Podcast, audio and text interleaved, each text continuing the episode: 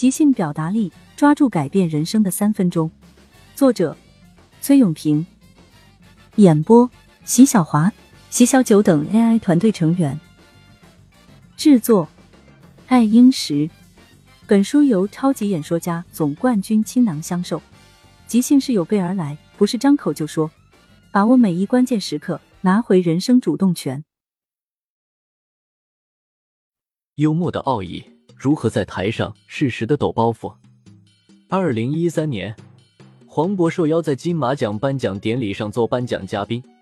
在此之前，他已经主持过一届金马奖，也参与过几届，已经是金马奖的常客了。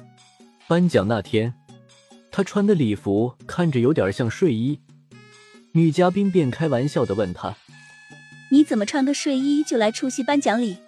你看梁朝伟、刘德华，他们都穿得很隆重的。他立刻幽默的回答道：“对啊，对对，因为他们是客人嘛，客人到别的家里边去，当然要穿的隆重一点。因为你知道，你有五年没来，这五年我一直在金马奖，我已经把金马奖变得像家一样。回到家里穿什么，对不对？回到家里一定要穿的舒服一点。”台下的电影明星们纷纷为黄渤的机智鼓掌，紧接着。蔡康永出言调侃他：“黄渤，请你记住，金马奖是我家，不是你家。”这算是很有力的挑衅了。黄渤是很被动的，顺着说就会否定自己刚才的话，逆着说便会导致全场尴尬。但黄渤却用了极高妙的应对策略，以退为进。看到蔡康永穿的衣服像斑马的条纹，肩膀上还有一个马头做装饰。他就先默许蔡康永的话，告诉他：“谢谢谢谢。”也没有，其实我刚才看到，就是也不是一个人在战斗，刚才还有一匹马跟你一起。说完这句，黄渤直接亮出杀招。对对对，啊，这么久了，只看到人骑马，还没有看到马骑人。很多人可能会觉得，像黄渤这样幽默的人都是天生的，其实并不是，没有人天生就是幽默的。他们都是后天培养出来的。那么，普通人到底该怎样才能培养出幽默感呢？其实，幽默和喜剧一样，都有着相同规律。只要你找到其中的规律，就会让人开心的和你聊天。训练幽默的方法很简单，大家通常会通过以下几个方面来训练自己的幽默：反转、重复、谐音、自嘲。一、反转。一部电影剧情有反转，便会显得跌宕起伏、精彩无比。如果我们在说话的过程中也能适时的运用反转这个技巧，便会增强我们的幽默感。举个例子，我的一位导演朋友就经常用反转来增加幽默感。某天，我正在琢磨一句台词，在反复练习时，导演走过来对我说：“你是一个小人啊。”我当时一愣，什么意思？他接着说：“在表演中，你是一个会把特别小的细节都抠的特别细的人，所以你是一个小人嘛。”我听完之后，心里乐开了花。利用反转，我们可以把许多这样的词语拆解开来调侃：怪人、怪可爱的人、人精、人中的精品。类似这样的拆解方式还有很多，多加练习就能给你带来更多的幽默感。上述都是说话的人主动运用反转的技巧，但如果你是接话的人，同样也可以用反转来增强幽默感。你只需要从对方的语言中迅速捕捉到有文章可做的地方，对他的话进行因果互换、对象互换或条件和结果颠倒，或在其中设置原因条件。从而使结果大出意外，也一样可以达到幽默诙谐的效果。比如，黄渤有一次在《鲁豫有约》中同鲁豫对话，他就在鲁豫的提问上做文章，笑料抖得恰到好处。鲁豫说：“黄渤现在可以啊，现在很火啊，是吧？”黄渤说：“那肯定是火，你想想，都能坐在这儿跟鲁豫聊天。” 鲁豫问。写的歌有被别人唱过的吗？有唱火了的吗？黄渤说：“唱火了的啊，就唱的人家发火了又。黄渤在这里就是在鲁豫话语的基础上将意思调换了下，便制造出了非常好的幽默效果。这就是我们所讲的反转带来的幽默感。二、重复。重复的意思就是在讲话的过程中，如果你在讲某个梗时已经产生了让听众开心的点，那么这个点就可以在需要的时候重复出现，它会成为你的标签，为你增添更多的幽默感。综艺节目《欢乐喜剧人》中的喜剧人常常会运用重复这个技巧制造笑点，比如岳云鹏就会经常用搞笑的表情说一句：“我的天哪！”宋晓峰在他每个小品中都会说：“此情此景，我想吟诗一首。”其实，这些都是他们在之前表演过程中产生的笑点，然后被经常运用在了自己的表演中。在生活中，当我们在某个谈话中发现了有幽默效果的话语后，也可以在之后的聊天过程中重复使用这一话语。例如，我有一次参加同学聚会，其中一个同学聊到了减肥这个话题，他说自己是一个很有自制力的人，但没过多久，服务员上了一道他非常喜欢吃的菜，其他同学看他要动筷子，于是异口同声地说：“你别动筷。”你是一个很有自制力的人。接下来，同学们一窝蜂的将那道菜瓜分完了。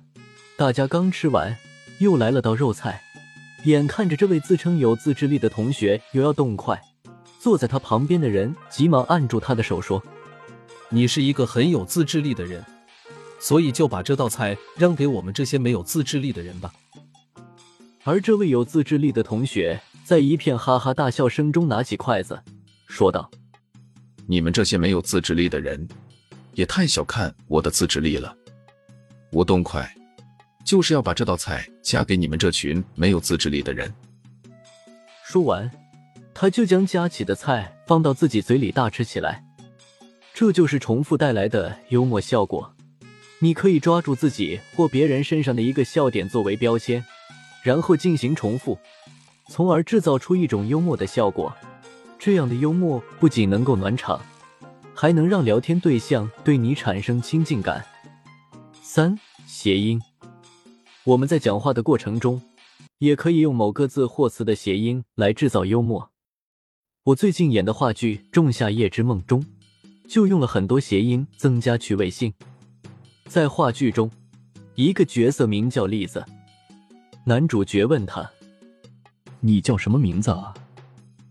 栗子说：“我叫栗子。”男主角开了他一个玩笑：“那你是糖炒栗子，还是盐炒栗子呢？”栗子回答：“我是举个例子。”这段对话说出来后，台下的观众哄堂大笑。我认识的一位导演也很喜欢用这种谐音的技巧增加幽默感。他岁数大了，经常戴假牙套。有一次。他出席某话剧新闻发布会时忘记戴牙套了，于是，在回答记者提问时，他就说：“你们别问我太多问题，我现在是无耻，耻之徒。”这样的表述让记者笑得都不知道怎么提问了。在这里，我们要格外注意，使用谐音的技巧时，要特别注意尺度。建议不要随便用别人名字的谐音来进行搞笑，这样会让他人感觉不舒服。四自嘲，自嘲是最高级的幽默，虽然在形式上是自己嘲讽自己，却是一种自信的表现方式，因为他敢于把自己的缺点说出来。比如说，综艺节目《吐槽大会》就是一款用自黑自嘲的方法来寻求幽默感的节目。他将明星大腕们的那些负面事情公之于众，这样反而更能为大众所接受。日常生活中，我们常常会看到自黑的人，其实这些人就是在运用自嘲这种幽默表达形式。与其诚惶诚恐的怕被别人指出缺点，倒不如爽快的自己说出来，既不尴尬，也落得一个大大方方。比如。喜剧明星贾玲在接受记者采访时，现场突然陷入了无人提问的尴尬场面。如果是普通人，可能会一直等着记者来提问，那么现场就会变得更加尴尬。面对这样的场面，贾玲主动的站出来自嘲，她笑着问道：“都没有问题啊，我已经不火成这样了吗？就没有点绯闻要问问吗？我现在还是单身的，有合适的可以给我介绍介绍。”就是这样一句话，场面一下子变热闹了起来。记者们开始和他互相调侃，他也因为这次自嘲更加被观众们熟知。勇于自嘲能使你在各种场合中迅速获得他人的好感，使得你更容易被人接受和喜爱。善用自嘲式幽默，会让你变得更加自信，但也要掌握好一个度，不要太过，否则非但无法起到自嘲的效果，反而会让别人笑话你。关于以上四种制造幽默的方法，我们在实际运用时需要格外注意克制的问题。克制什么？就是在幽默时，克制我们的情绪，要保持正经的姿态，而不是为了幽默而幽默。生活中，那些冷不丁冒出一个段子的人，才是将幽默运用的最好的人。当你讲一个很好笑的段子时，也可以向他们学习。在情绪上，我们得先绷得住，别对方没笑，自己先笑了，这样很容易造成尴尬的场面。比如。相声演员郭德纲说相声时，都是一本正经的讲笑话。